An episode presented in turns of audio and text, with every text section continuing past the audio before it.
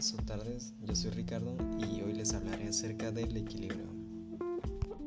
bueno, empezaremos primero hablando sobre la fuerza. La fuerza es una magnitud vectorial que mide la interacción que hay entre dos cuerpos y se representa mediante vectores, teniendo en cuenta la magnitud, dirección y sentido. Y bueno, ya que les hablé acerca de que la fuerza es una magnitud vectorial, les voy a hablar sobre el sistema de fuerzas. El sistema de fuerzas es cada tipo de fuerza que hay y las cuales son coplanares, no coplanares, colineales y concurrentes o angulares.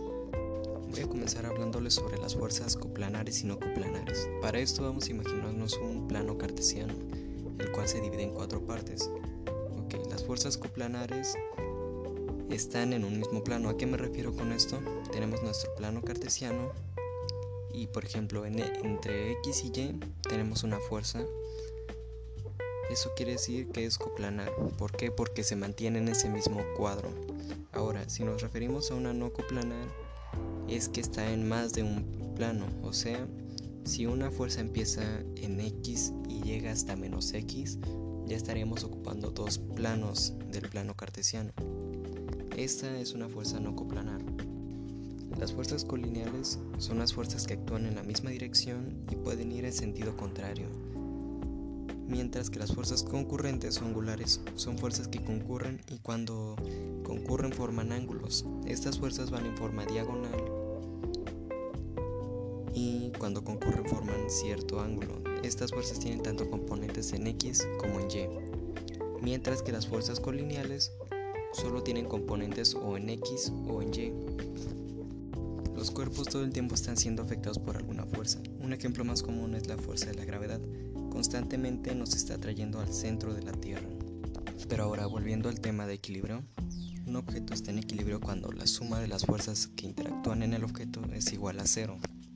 Pongamos como ejemplo una caja que es empujada por una persona. Supongamos que la persona está ejerciendo una fuerza de 20 newtons y está empujando hacia la derecha la caja. Esta es una fuerza positiva, pero si ahora ponemos una persona más del lado contrario de la caja empujando la, caja con una fuerza de 50 newtons hacia la izquierda, esta fuerza sería negativa y entonces pelearía contra la fuerza positiva, dándonos de resultado menos 40 newtons, ya que la fuerza negativa es mayor que la positiva.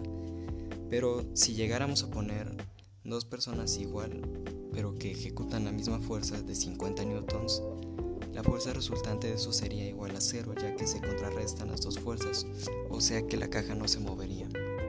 Ahora les hablaré sobre las condiciones del equilibrio.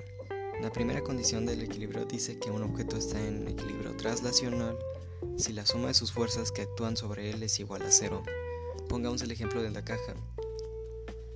Dos personas están empujando la caja con la misma fuerza pero hacia lados contrarios, 50 newtons positivos menos 50 newtons, entonces la fuerza resultante sería cero, o sea que la caja no se movería a ningún lado.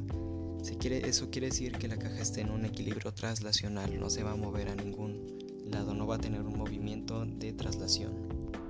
Esta condición dice que la suma algebraica de los momentos de todas las fuerzas respecto a un punto cualquiera es igual a cero. Es igual lo mismo que lo de la caja, parecido, solo que esta regla habla sobre rotación. La anterior era traslación, esta habla de rotación. Ahora voy a poner un ejemplo. Tengo un lapicero en mi mano y lo estoy agarrando con dos dedos.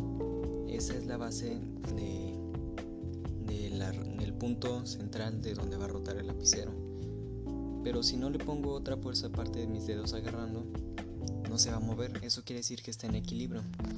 Si yo llegara y con mi dedo le empujara desde la punta para arriba, eh, ¿qué es lo que haría el lapicero?